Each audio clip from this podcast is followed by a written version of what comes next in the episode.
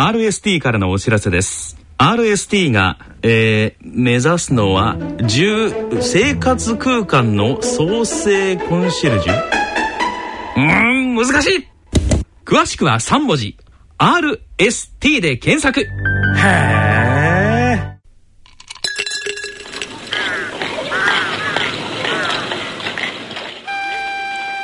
コーナーでは静岡県各地の商店街などで活躍をされていらっしゃる電気店の店主の方にお話を伺ってまいります。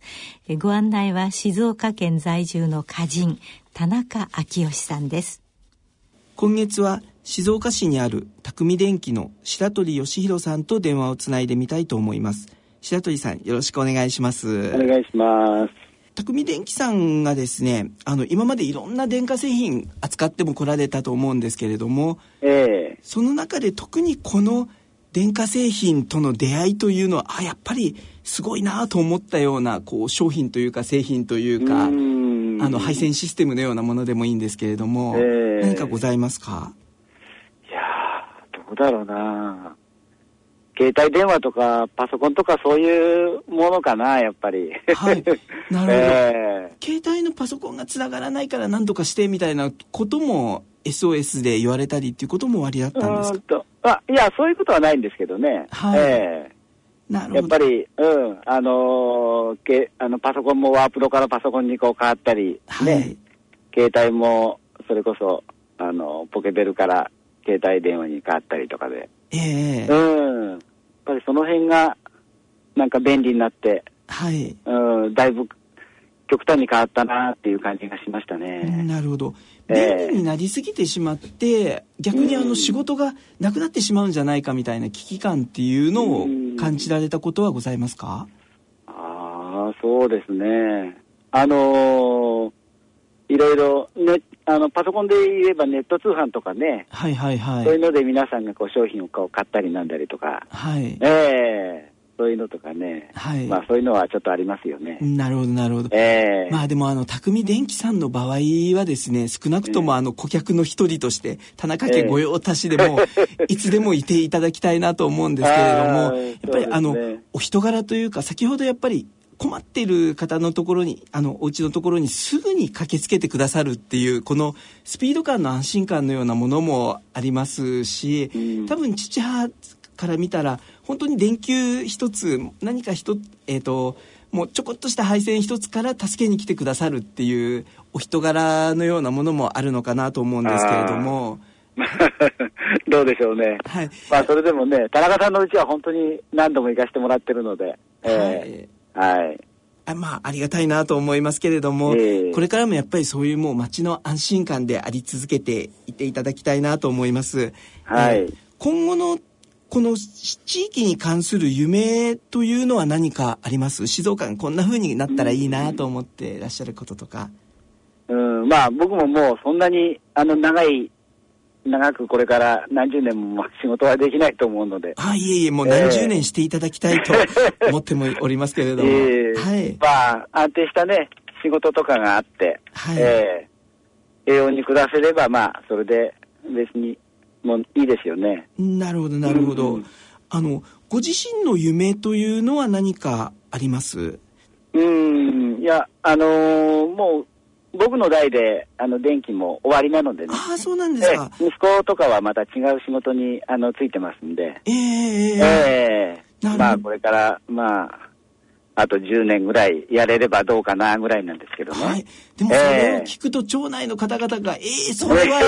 それはそれはともう80でも90でも100でもやってくださいっていう方が、静岡地区にはたくさんいるんじゃないかと思うんですけれども。どうでしょうね。はい、やっぱりあの、そういう意味ではこう定年のあるお仕事ではなくて、うん、求められる限りどこまでもっていうふうな感じで、そうですね。お仕事してくださいますかね。はい、ええー、はい。はい、えー、体の動く限りはね、はい。ええ仕事はしていきたいと思いますけどね。なるほど、なるほど。あの、お子さんがこのお仕事とまた違うお仕事されようとしたことに関して、できたらやっぱりやってほしかったなとかっていうお父さんの心ってあります、うん、まあ、そういうことはそんなないですね。やっぱり自分の子供はやっぱり自分のやりたいことをやってもらった方が、はい、その方がいいかなと思いますね。なるほど、なるほど。えーあの、わかりました。えっ、ー、と、この静岡の中部の用宗というあたりも本当に富士山の見応えのあるスポットがたくさんあってですね、えー、えー、あの、古くは昭和12、3年頃、与謝野明子がこの用宗から富士山を読んだりとかっていうようなこともあった地域なんですけれども、富士山が世界遺産になることでまた世界の方々がこう静岡あたりにあのいらっしゃる機会が出てくるかなと思うんですけれども、このあの、えー、地域が改めて伺いますけれどもどんな街にこれから先々10年20年なっていただけなってほしいなっていう思いはありますか？うんまああのー、それこそこの持ち宗地域は海あり山ありで、はい、そうですね、えー、もう住むには最高にいいところなのでね、えー、そのままのこうなんか自然をあまり壊さないでね、はい、えー、ずっと、あのー行ってもらえばいいなって感じがしますけどね。はい、なるほど。はい、では、えー、そろそろお時間となりました。今月は、えー、静岡市にある匠電機の白鳥義弘さんにお話を伺いました。白鳥さん、ありがとうございました。ね、ありがとうございました。静岡街角電気屋さんのコーナー。ご案内役は静岡県在住の歌人、田中昭義さんでした。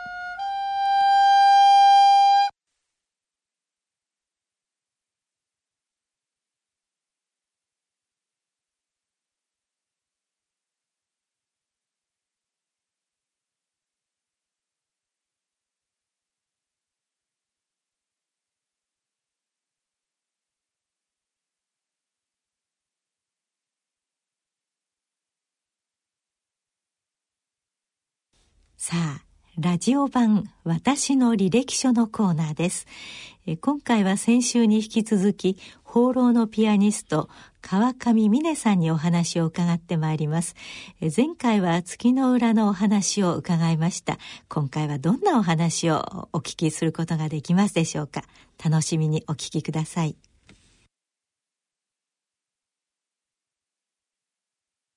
そうですか。それではこの多彩な川上さんに、まあ、人生の履歴を時系列で追ってお話を伺いますけれども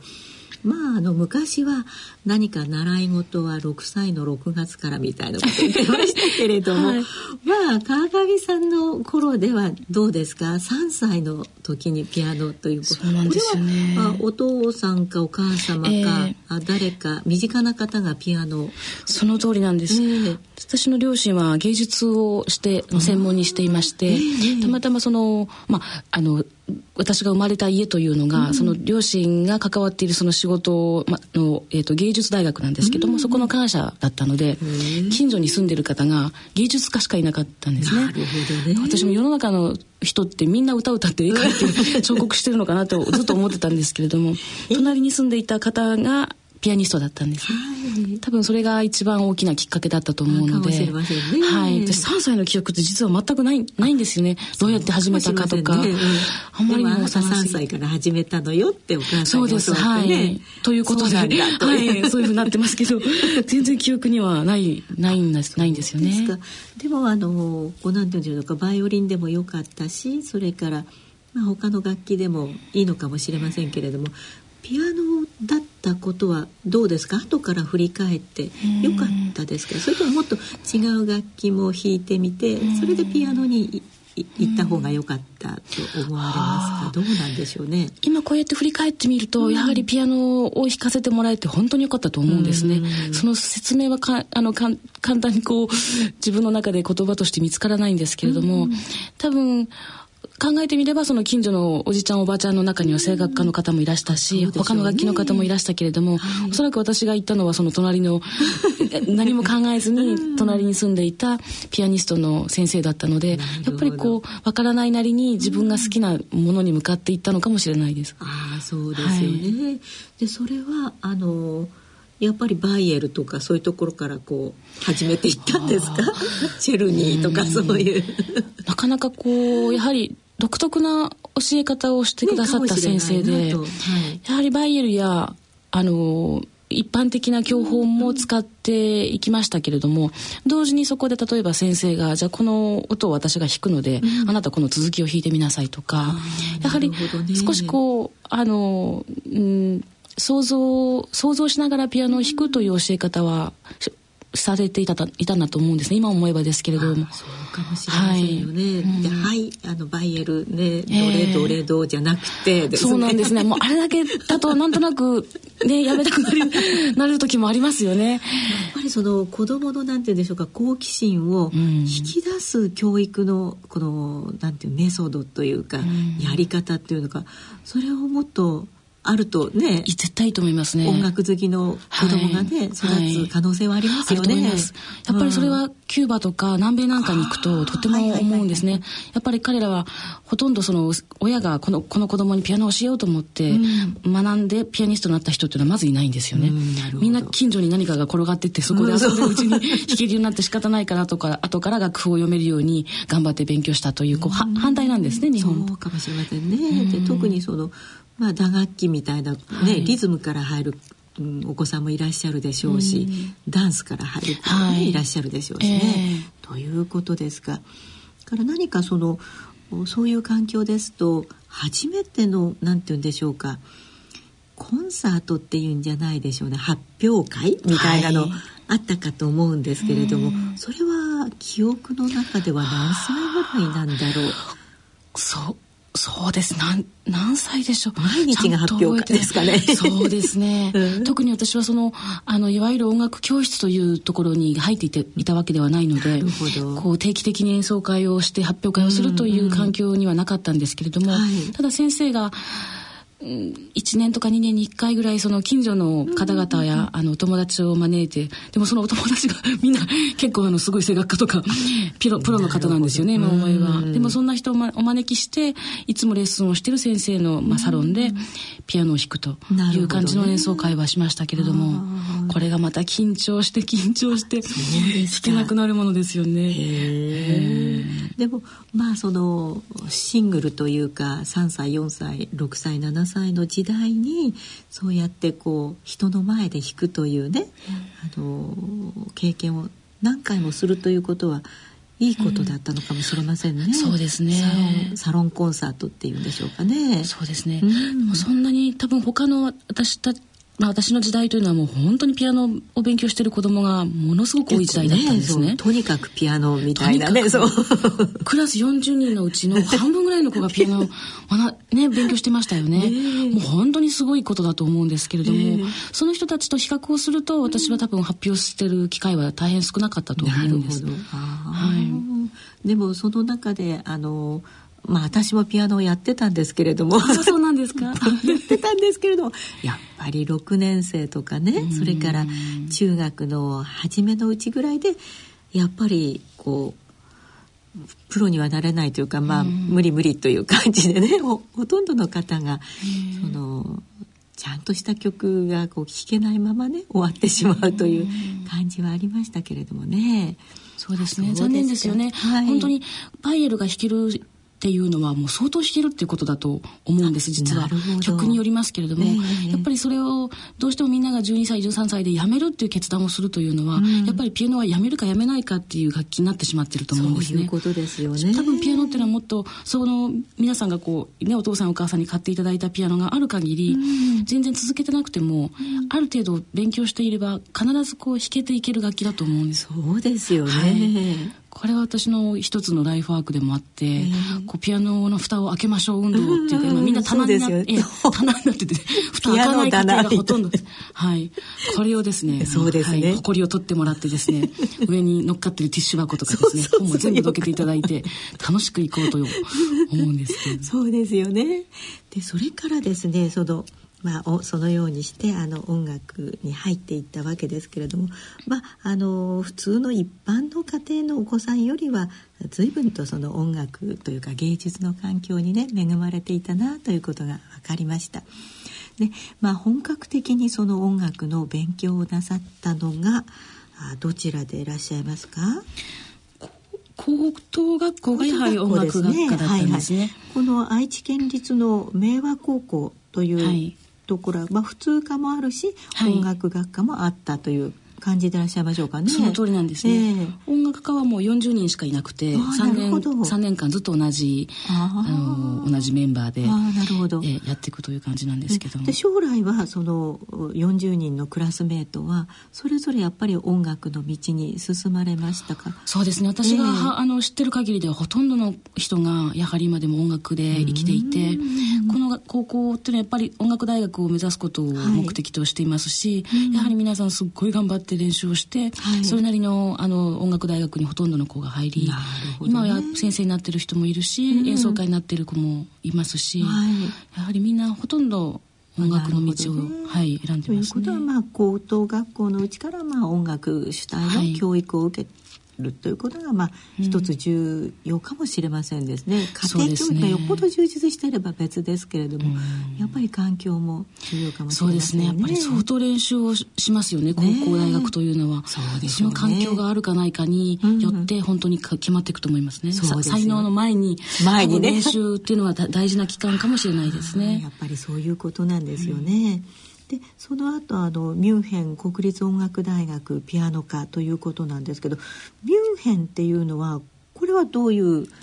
経緯でいらしたんですか、うん、ドイツにはどうしても行きたいという夢がありまして、えー、それはその4歳5歳の時に父の仕事の関係でドイツに1年間ほど暮らしていたことがありまして、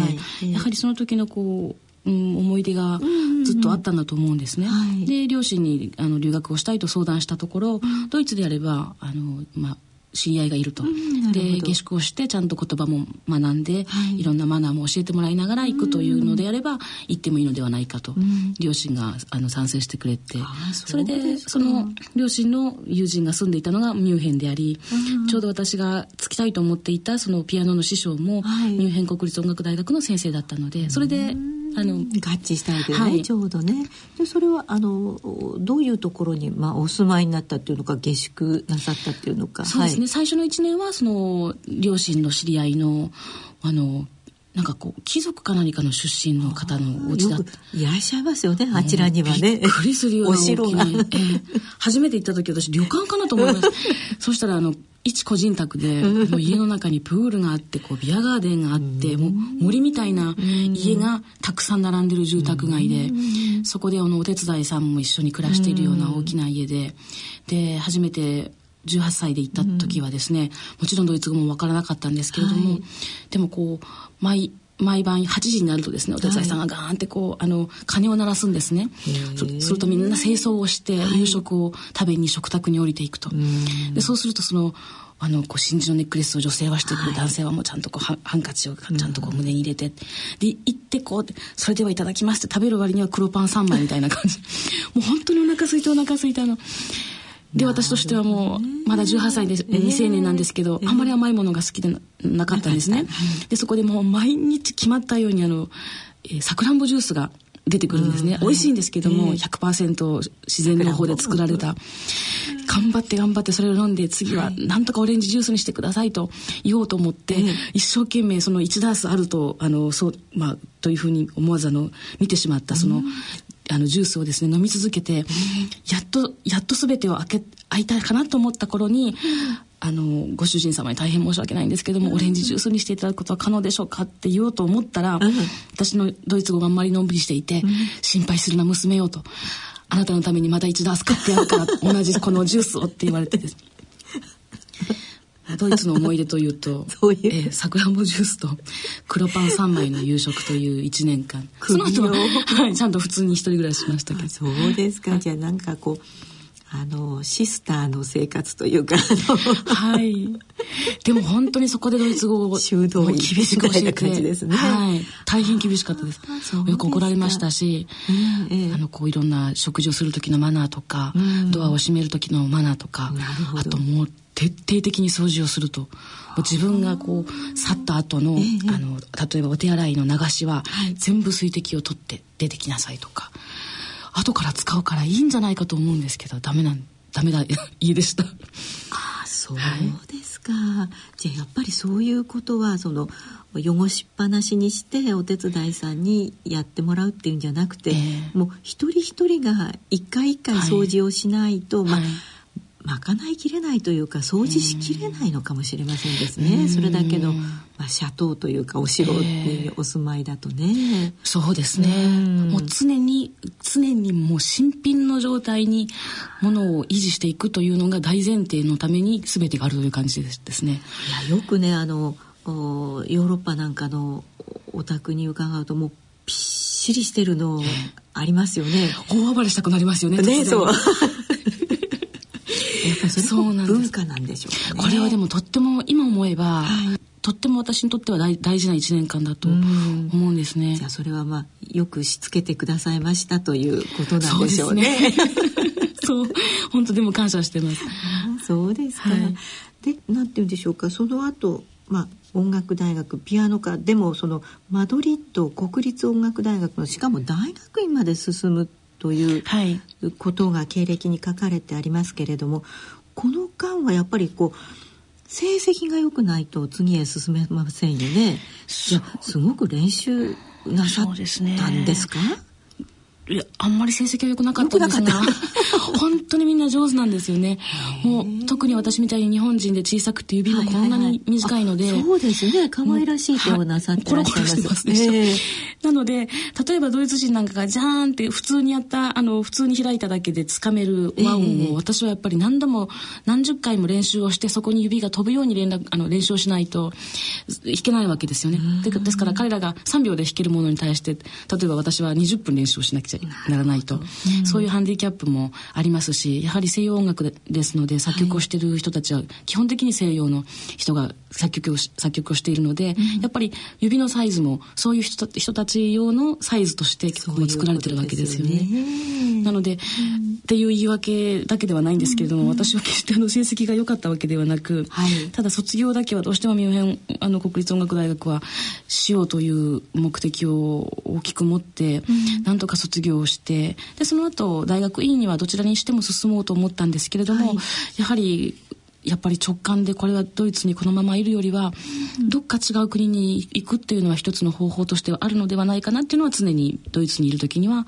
こう感じていました。直感が湧き出るこうなんて言うんでしょうか。感性というか何かがないとダメですよね。直感で動いて全部失敗っていう場合もありますもんね。それでいくと実はなんか全部失敗だと直感ってあんまりよくないんですよね。あの説明ができないので、ね、周りの人がみんな困ると。そうかもしれませんね。両親なんか本当にどうなってるんだと、えー、でそのまあのある日こう何もかも嫌になってあのそのままスペインのマドリッドに行ったというふうに、あのプロフィールに書かれてあるんですけど、まあ、これはこう集約してこういうふうに短い言葉にしてあるんだと思いますけれどもその時のこの心境というか、行動はどうだったんですか、も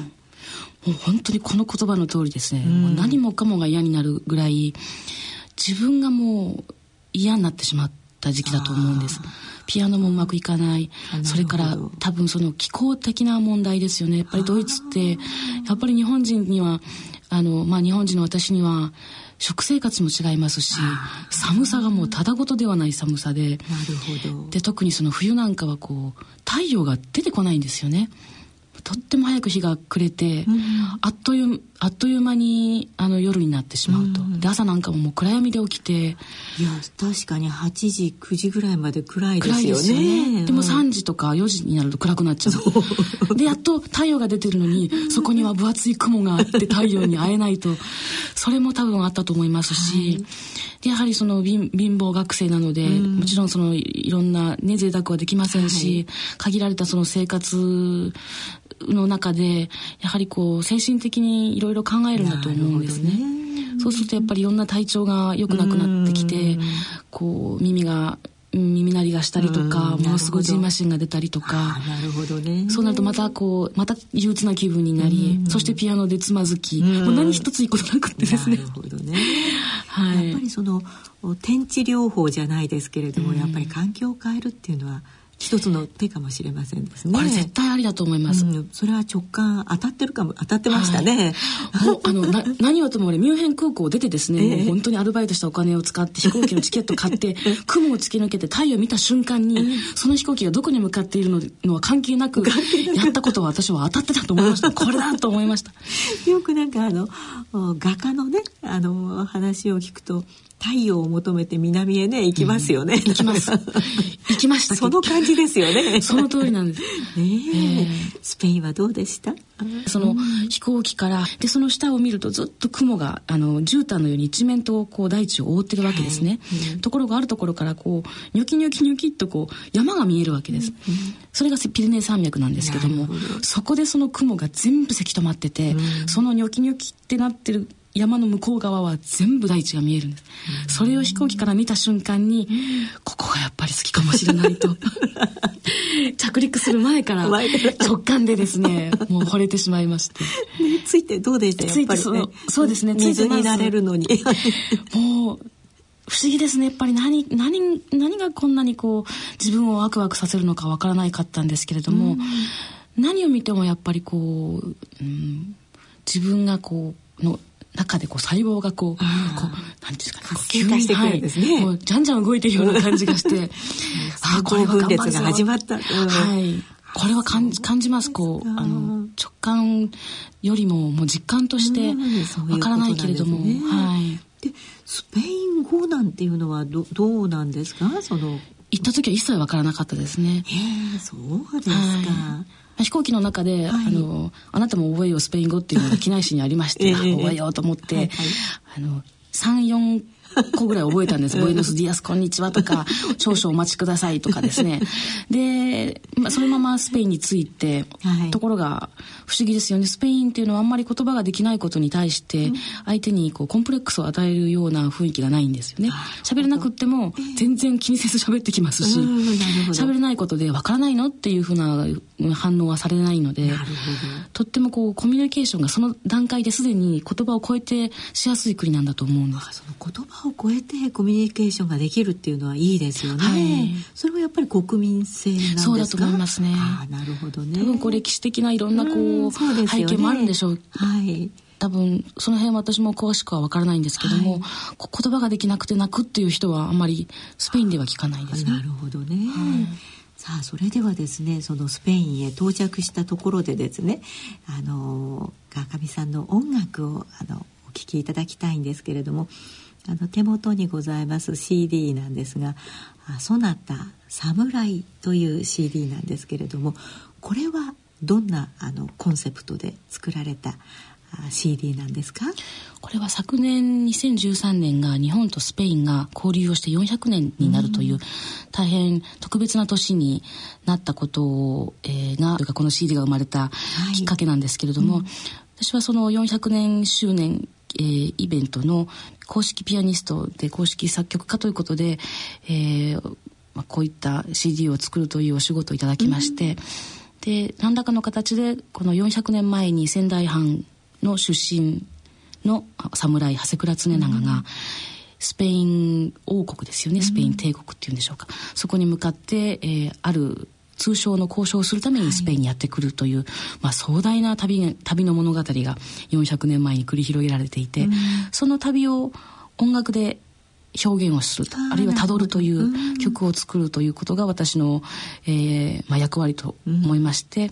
作曲したのがこの「そなた侍」ああなるほどね。じゃあまあ重大なミッションをこの CD にまあ集約なさったということですね。だといいんですけれども ただ偶然偶然にもその長谷倉常長がたどったルートというのが私が今振り向くと私もたまたま偶然あの向きは反対ですけれども、あの行っているところが多いので、大変その当時400年前に長谷倉常長が何を見たかなっていうのを考えながら、できるだけその、うん、忠実に風景を音に変換するような形形で曲を書きたいと思って書いた曲なんです。そうですか。それではそのアルバムの中からグアルダルキビール。これ発音どうですか？せあのこれはですねグアダルキビールグアダルキビール、はい、ということなんですね。はい、でなおあのこのオンデマンド配信ポッド配信でお聞きの皆様は、まあ、著作権の関係でお聞きいただけませんのであらかじめご了承ください。ぜひあの本物の CD でお聞きいただきたいと思います。グアダルキビール